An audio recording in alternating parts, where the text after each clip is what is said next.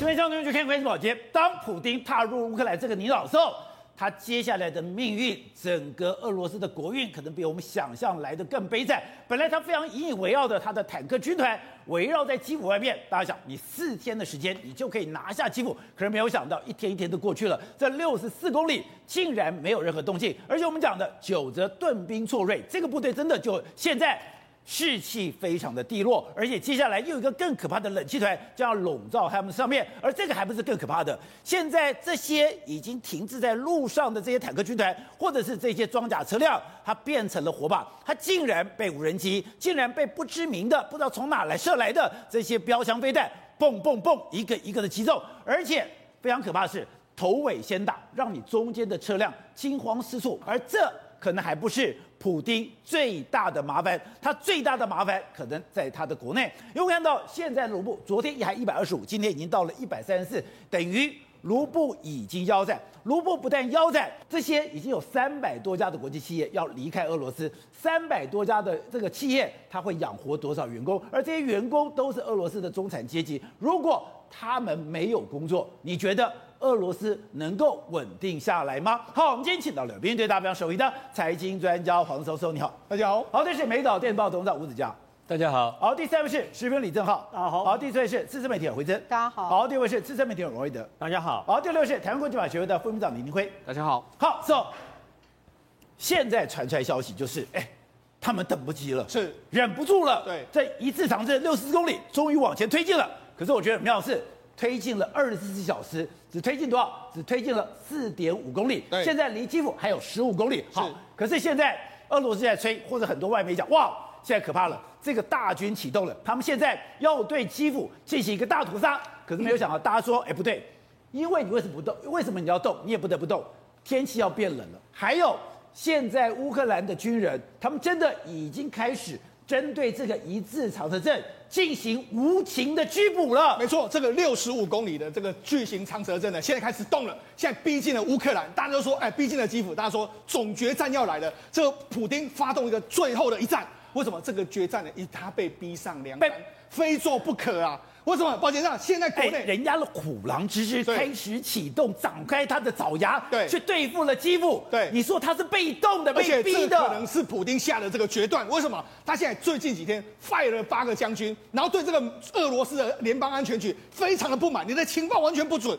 所以他现在呢，可能自自己自自己也知道，我撑不太下去了。哎。阵前换将，对，兵家之大忌。对，现在居然在这个时刻，对，他跟动了八位军事将领。对，为什么他撑不下去了？第一个，在他大后方，目前整个卢布在大贬值，国内很多人民在抗议，他现在一定要快速的解决前面战事吃紧的这个局面。再来就是说，他这个一字长蛇阵停在这个地方，我们不要忘记哦，过几天的时候，极地涡旋的寒流要来到这个地方，又有一个大寒流。不动的话，这些所谓的铁棺材可能会很多军人死在这个地方，甚至很多战车搞不好就抛到这个地方。所以我要赶快让他动起来。所以你如果不动的话，对，他们不是战死，而是冻死。所以他这个军队要赶快动起来。最后是啊，我们曾经讲过，如果你不动的话，你会变成是活靶子让人家打。现在呢，乌克兰就试出一个画面，你们真的是活靶子让我们打了一个局面啊。好，我们现在这样，过去在伊拉克有一个死亡公路，对，那个死亡公路大概绵延二三十公里的时候，哎，所有的坦克里面全部瘫在这个上面。怎么打的？我只要打头打尾，打头打尾，打头打尾，你在中间的车辆完全动弹不得，动弹不得，你就等于是瓮中捉鳖。没有想到，当时在伊拉克死亡公路的那个场景，现在在基辅外面重现了。它这条路呢，在布拉瓦市附近，它可以直通到基辅的这条路。就这条路来说呢，哎，有一整排的这个坦克车，你仔仔细看哦，坦克车停在那个地方，结果你看，万人家怎么攻击你呢？第一个，他先打前面。然后再打后面，然后再打前面，再打后面，就打到大家那些坦克都害怕，要中间完全动弹不得。我就在打中间，所以呢，他就用这样的方式在狙杀。最后这些坦克车呢，完全几乎完全都被击灭的一个状态。抱歉，你看这整个画面，你会觉得毛骨悚然。为什么毛骨悚然？这是谁拍的？是你用空，你用什么机器拍到这个地方？对。而且为什么你知道那个地方会有出现这么大的战事？而且角度拍的都完全非常的准确。哎，我们接讲哦。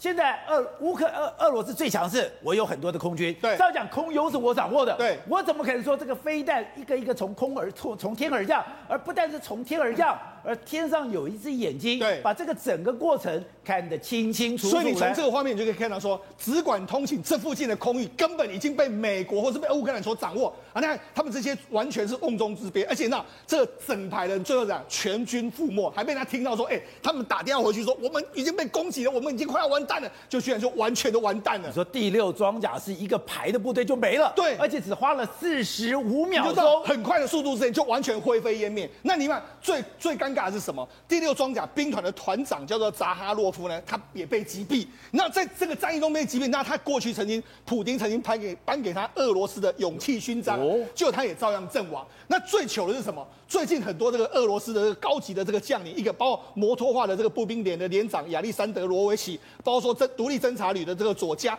非常多的军官现在都是被狙杀，要么就死在战场上面。所以呢，这个普丁当然知道，哎，如果你是死一般军这个将一一般的兵就算了，连高级将领都死，没有想到这些人打过这么多的战争，到了乌克兰以后不堪一击。没错，那事实上对普丁来说，为什么他压力这么大？因为战事到目前为止来说，他们几乎没有拿下任何一个城市。即使说有拿下赫尔松了，赫尔松里面来说，大家民众还是照样跟你抗议，你有拿跟没拿一样。每天上街头，对，所以还拿着乌克兰国旗上坦克。所以他现在怎么办？他现在就拼命的狂轰滥炸。你看这几天的时间，疯了，对，普丁抓狂了，他已经抓狂了。他现在的策略就是，我对每个城市都狂轰滥滥炸。最后呢，我准备要进军基辅，就只能这样孤注一掷，不然我现在没办法收拾战局的时候，我后方的师，后方的这个国家会让我压力更大。所以。就像昨天东明讲的，他现在怎么样？用比较低廉的武器，狂轰滥炸，造成乌克兰的恐惧，希望赶快结束这样的战局。可是乌克兰不退，乌克兰不退的状况下，看到这个状况，全世界的抵制、对制裁就越来越严厉了。没错，那这伊尔平，伊尔平来说哈，很多民宅就完全遭到炮轰，他现在炮已经根本不管是民宅或是怎样，就全部打，打到像郊区全部都是这样。那切尔尼戈夫也是一样，这是车子哎。车子一般停在街上来，它也是照样弹痕累累的一个情形。包括苏美北方的这个苏美城市，它每天日夜空袭，目前二十一个人死亡的一个这个哈尔科哈尔科夫也是一样，一个试验性一个试验室的核级反应炉被炸毁，所以它现在它去打反核反应炉，对试验性的核子反应炉，你就知道事实上现在整个它已经完全不分青红皂白，完全狂轰滥炸，甚至连顿内兹克，哎，这个这个算是亲俄这一边的。它的这个高压这个天然气的这个管管线也被轰炸。另外一个，他们说准备要进军奥德赛。那人家进军奥德赛之后，就你看奥德赛居民现在用沙包挡住这个俄罗斯的军队，所以呢，现在整个乌克兰打死不退。那你像普京现在，他当然知道他深陷在泥淖之中。现在俄罗斯境内越来越多人不满普丁的声音。你看这是什么？这发生在莫斯科南部的一个地方。这里面原本是一个征兵室，这就说，哎，你要来征兵的话，赶快来这边。就这样，人家就纵火。纵火就把它烧掉，他写到什么？我而且涂上乌克兰的国旗哦，然后涂上的颜色哦，就是蓝天跟黄地这样一个状况。就他说，我不会去杀我的兄弟。你看纵火这个地方啊，居然敢把汽油弹丢到征兵处？对，没错，你就知道事实上，你看整个俄罗斯民众反对的这个声浪到底多大。那你看路路边的，你只要看到有 Z 卡车的这个字啊，人家就觉得说你是不是要去前线打作战？你看民众就去殴打那个 Z 卡车的司机啊，非常的不满。所以以前本来以为说。今天普京把整个俄罗斯控制的密不透风，不敢有任何反对的声音，可是居然出现了反对的火苗了。好，那俄罗斯人为什么那么紧张呢？事实上，从这个俄罗斯央行的衣服你就看得出来。哦，我在过去一段时间呢，其实他穿的衣服呢都没有这种所有全部的黑色，而且那这一次他为了要讲说目前的这个状况的时候，他穿的这样一个衣服。哎，你穿这样衣服是什么意什么意思？表示你现在对整个俄罗斯的经济局势感觉到非常非常担心跟失失望。因为这个央行行长。他非常会用他的衣服来表现他的心情，对，用他的衣服来表现目前的一个状况。是，现在哀莫大于心死。是，他一身对一身黑像丧服一样。对，因为为什么？因为他现在的面央行面面临局面就是真的，他也不知道该怎么办。卢布一直贬，那卢布在战争之前来说的话，一美金大概约莫对七八十，现在已经贬到一比一百三十五，所以让他现在整个俄罗斯的经济局势已经几乎完全崩盘。还不止崩盘。你看，现在越来越多国际企业加入制裁俄罗斯，现在有三百个了。你一路看下来，你看微软、Google、Intel、Apple 这些所有的电子公司，然后摩根大通，还有包括高盛集团、Mastercard 这些，完全都这样。连石油商都跑了。对，那你看，包括说这个精品集团，包括 LVMH 啊、香奈儿、Prada 一大堆，汽车公司也跑了，然后麦当劳这些吃的都跑了，甚至连最新的这个，连 Uniqlo 都撑不下去了。那为什么 Uniqlo 撑不下去吗？本来 Uniqlo 的老板还前几天说，哎，我们为了要保障俄罗斯，我们在在地所有员工的声音，我们不要抵制，就没想，哎，大家完全在网络上去血洗他，去去说他看这个，把他的手套弄成是红血腥的血腥的这个红色的这个手套。另外一个很多，你看 made for war，你就是专专门做来用战争的这样的状态。你看乌克兰民众是这样的时候，俄罗斯民众是这样，你怎么能够忍心这样子呢？所以那现在你看。Uniqlo 把它弄成这样了。对，那你看下面都是一个火灾，这个断垣残壁的这个状况，所以搞到什么？搞到 Uniqlo 的老板就说：好好，我们也不要卖了。刘景这块撑不下去了，听不下去了。因为为什么？一开始的时候，Zara 跟 H&M 老早就抵制，你 Uniqlo 没有抵制，就你说你要抵制之后，就没想到呢，他们所所有四十八的分店呢，全部都涌现人潮。为什么？不赶快去买的话，以后买不到 Uniqlo，不止买不到 Uniqlo，你知道，实际上现在因为 Uniqlo 是老板是日本的首富，他开第一枪之后，日本厂商也开始跟进了，包括日立、任天堂、三菱电机都完全都跟进，所以呢，现在整个全世界对俄罗斯的抵制、企业抵制，已经完全做到了。另外一个是什么？我觉得接下来比较担心的是俄罗斯的经济，因为俄罗斯接下来没有很多东西运进来之后，他们的工厂可能会关闭，人民会可能会破产。这个压力后续对俄罗斯是相当相当巨大。好，正好刚刚讲的是民不畏死，奈何以死畏之。哎，这次整个大转变完全是因为乌克兰人悍不畏死，他们抵住了第一天，顶住了第二天，让整个普丁所有的计划完全破灭。他本来以为说，哎，我会秋风扫落叶进去了以后，乌克兰就投降了，总统就跑了。没有想到挡到今天以后，让整个市局改变了这个状况。他改变的时候，大家讲，现在普丁只有惨。跟更惨而已。现在普丁踩入这个泥淖之中，而且就刚刚讲到的，普丁现在越来越疯狂。他现在不但一口气把他八个军事将领给 fire 掉之外，刚刚讲的，他在前线的军官一个一个的上面，这个时刻他抓狂了，用所谓的最传统的武器，用最大的杀伤力武器，然后开始在世人面前狂轰滥炸。可是你越是狂轰滥炸，刚刚那个照片。你觉得现在全世界人民可以接受吗？刚刚讲到刘景在 YouTube 的本人说我不退的，你不退，好，你今天你卖的所有的手套，我全部把你沾上鲜血，就跟你讲说，你今天这些东西你怎么做的，都是由鲜血战争所做。今天全世界哪一个企业能够承受这样的压力？比如说我们现在看到轰炸这个马利波的画面，哎，Uniqlo 不退也得退。这个马利波被轰炸成这样，马利波已经围城九天了，围城九天，九天变这个样子。哎，围城九天，然后你看这个民众哭的样子，哎，是有六岁的小朋友活活六天，哎，这个是保温箱，对啊，保温箱的婴儿就这样被炸死，然后六岁小朋友活活六天没有食物，没有饮用水，活活渴死。请问你看到这些画面，那些所谓的 Uniqlo 啦、H&M 啊，卖到怎么去做俄国事？对，怎么做俄罗斯的生意嘛？非走不可嘛！本来可口可乐还不退的，还不退啊！哎，这是儿童医院呢，这个儿童医院里面是妇幼儿童医院，有孕妇，还有小朋友。哎哎，老弱妇孺在战争中是最不能杀的，你连这种都打下去，请问大家怎么处理嘛？然后呢，停水停电，现在我们看到这个画面也是这样子啊。然后呢，现在呢，对马利坡来说最惨是什么东西？他们也开始挖挖这个万人塚啊，这完全没水，大家中央配水嘛，对不对？然后他们还开始挖万人冢，为什么？因为说他在短短几天内已经死了一千多人了，所以整个马利坡城市里面的这个所谓的焚烧系统，抱歉，完全不能用。我已经没有办法一个洞一个洞的挖，我已经没有办法一个一个坑去挖，现在我只能挖一个长沟。然后就整个丢进去了。对，然后呢，哈尔科夫普丁不是一直打不下来吗？所以打不下来之后，他就用更极端手段。哎，今天看到是哈尔科夫直接去炸哈尔科夫里面一个实验室的核反应炉。哎，这等于是丢到另类的核子炸、核爆或原弹。丢到哈尔科夫里面呢？那哈尔科夫呢？还有这什么？这极速炸弹？哎，所有联合国不能用的，包含真空弹，包含极速炸弹，现在普京全部往哈尔科夫丢啊！然后哈尔科夫，你看，哎，全部都是房屋的残骸，然后整个大楼全部轰炸的漆黑无比。这对普京来说，他在干什么东西？他被逼急了嘛？他口急狗急跳墙嘛？你看到所有的他 fire 最前线的士官兵，然后还要求那些坦克。一定要限时集合在基辅，最后呢被无人机轰炸，他只有一个解读嘛，普京普京陷入疯狂，他现在没有退路，而且哈尔科夫让普京感到最尴尬，哎，他其实，在乌东地区，哎，这地方的人讲的是俄罗斯语，他们本他们都是斯拉夫，也比如说他们都算是俄罗斯人呢，照理讲。以普京原来想法，这是我的兄弟啊，这是我的人啊。这边这样讲，我拿到的时候，我旗国旗挥一挥，他们就要开城门迎接了，就没有想到打进去被赶出来，打进去被赶出来。最新的消息，他们空降师都进去了，火炮都进去了，投石板都进去了，结果俄罗斯的军队又被赶走了。为什么？补给没有到位嘛。现在乌克兰策略很简单，你就进来嘛，你进来吃喝拉撒怎么处理？你没有办法处理啊。所以你看哦，每一次只要进来被打回去，打回去，俄军已经退到哪里？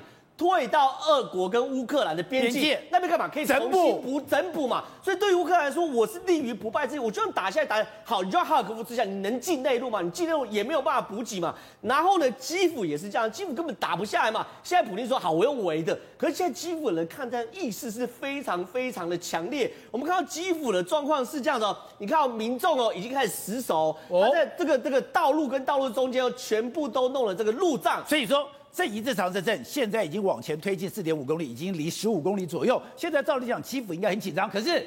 基辅现在是一个我跟你拼到底，对，基基辅整个人的士气是更强，然后拼的是更强。然后你看到民那个军队哦开始去做巡逻巡逻的动作，然后呢路障开始一个一个摆，然后呢满街又开始整备，然后他们训话开始分配这个战斗区域，甚至呢火箭筒、火箭炮什么都处理好，像这种路障全部都在。然后你看到他们开始巡逻，他们并没有害怕哦，而且你仔细看他们表情，他们是很坚毅的，他们是期待跟普京来场大会战的哦。这是完全的。乌克兰人改观，我觉得他们太伟大了，非常非常勇敢。然后你看这个火箭炮什么，全部都准备好，他就等着你俄罗斯坦克来，我就给你迎头痛击嘛。所以这两边的战争是完全不同的状况的。对，董事长，你就发现这个战争有太多的一个层面。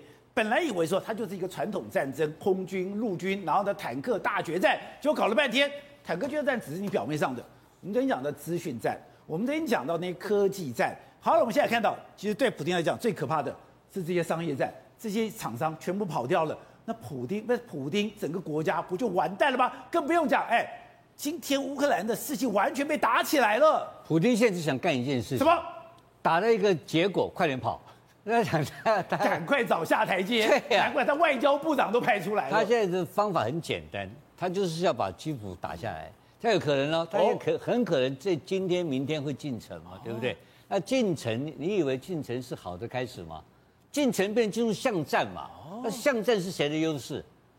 乌克兰优势啊！那通通是什么什么针刺飞弹啊，什么 N 肉啦，全部都跑出来了嘛。如果你碰到是一个懦弱的民族，你拿着人家吓一下，哎，就像很多台湾人一样，或者很多国那个蓝军一样，吓一下哦，就缩了，就退了，赶快投降，那他就得逞了。可是你碰到乌克兰人，悍不畏死，那就没完没了了。现在问题是乌克兰人现在在等待的是基辅的巷战。这个是已经准备好了。那为什么他要准备巷战？因为他有把握，他所有的武器装备、所有的这些针刺的飞弹、这些监监测飞弹武器，通通准备好了。进到巷战之后，从哪个大楼里面突然间就打你一个坦克？哎，一个五万块跟五十万啊！对，这个以战争是打钱的，你知道吗？是。我这高价值资产把你打几个下来以后，你就没有办法动。所以他现在其乌克兰的准备的下一个作战点是在。在这个基辅城市是这样吗？做城市巷战，那不担心伤亡惨重吗？这伤亡惨重是必然发生的事情嘛。可是，在这个时候来讲的话，俄罗斯会更惨重，因为它装备损失会非常惨重。因为我们曾经看过一个数字，你如果要打巷战，那要十比一才打得下来。而且这个情况之下，它都是机动化部队嘛。那乌克兰是什么部队？乌克兰已经变成了所谓的这种小班、小兵、小兵的。这个散非常分散式的一个部队，而且用的都是最先进的武器在打他。那这个时候，他这这个仗怎么打？所以他现在也迟迟不敢进去，也有这个原因呢、啊。然后这个时候，就是我前两天讲的，就第五轮的谈判，现在两边都非常高亢。你看到他讲了一句话很重要的话哦，他说他愿意跟泽连斯基碰面谈，他愿意跟泽连斯基碰面。换言之讲，如果他真那个话不是讲假话，他是真的在讲这个话，讲这个话，你但是你看看。讲这话是希望他让条件，他想要让步哦，他虽然是普京想让步。你跟你刚才提到他在他现在是在在他的国内失火了，是，所以他今天如果这两天搞不定、搞不下来的话，如果又在基辅的城市战遭遇到极大损失的话，那他的问题非常严重。那怎么退？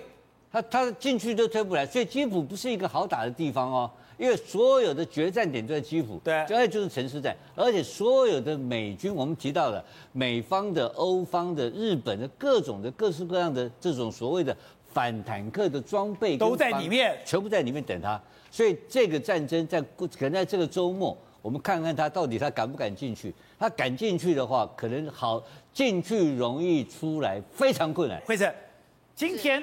普京做了一个动作，说：“哎，你们这些国际企业，你给我跑出去，跑出去了以后，我就要把你们啊全部收归国有。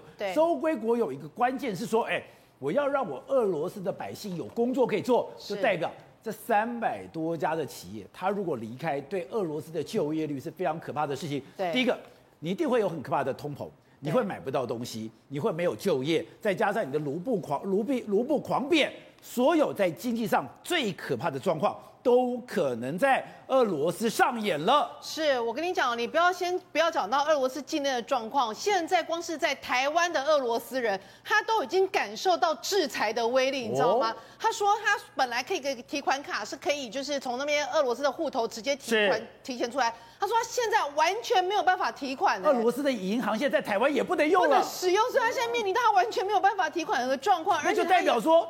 你是拿你是俄罗斯人，你拿的是俄罗斯的银行卡或者是信用卡，你到了全世界。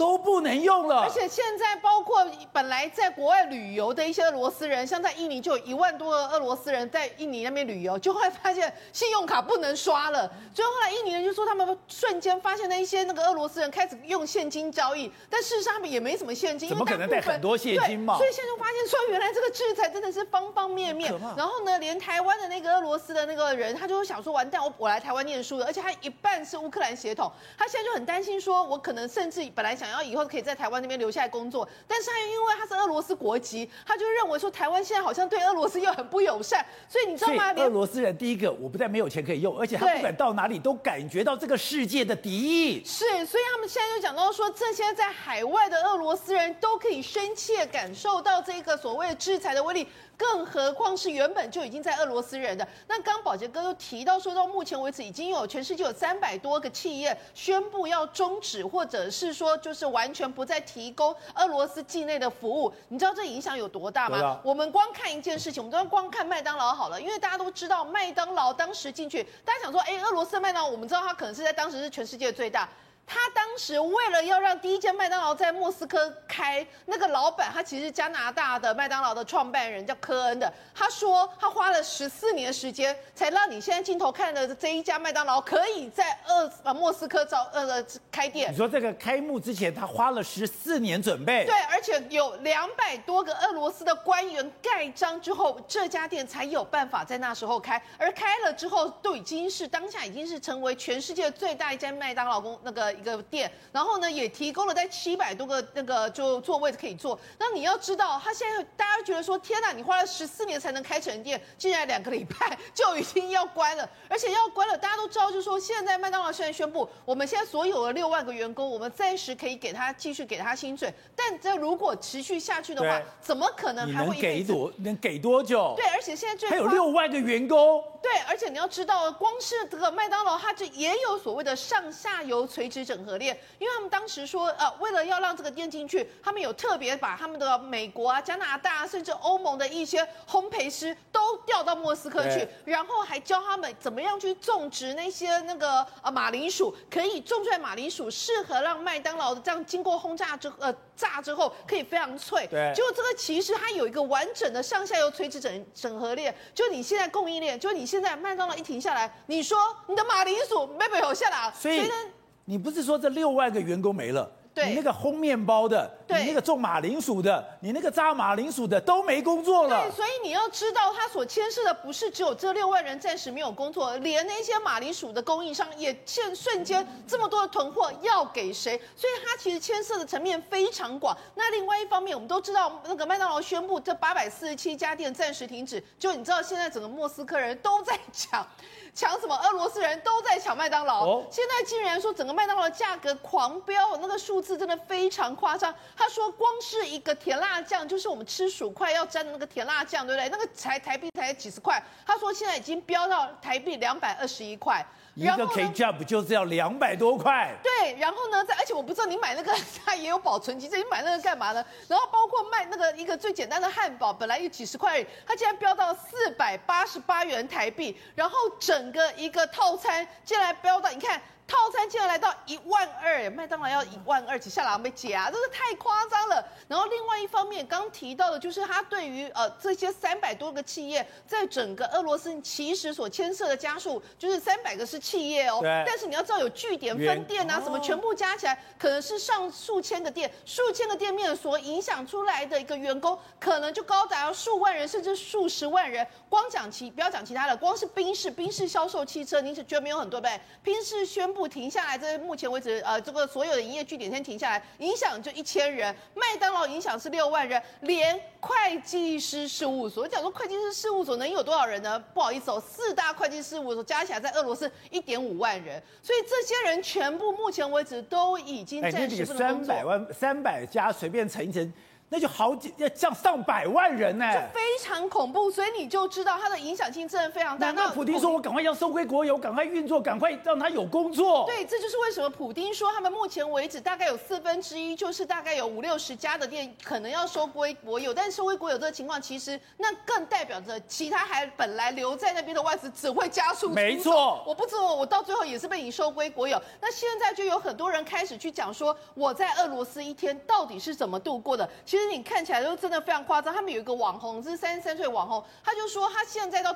到现在他都还没有办法想象他的第一天是怎么度过的，因为他还实在太震惊了。他太震惊，他张开来想说：“天哪，好像我们被制裁了。”走出去发现所有的提款机前面全部都是人，因为大家都赶紧要提着一些提前里卢币。然后呢，他们就讲到说，这所有的一个呃，包括你的一些信用卡，突然告诉你说不好意思哦，这个卡不能刷。他说我是网红，我所有收入都是透过这个，比如说 PayPal 或或者是说一大堆的信用卡相关的系统可以支付进来。我现在完全没有收。入，因为这些所有支付系统目前为止全部停止在俄罗斯，所以你说这个网红一下子本来可能成为收入还不错的，一下子变成完全没有收入。所以，廷慧，这次这个组合拳真的太可怕了。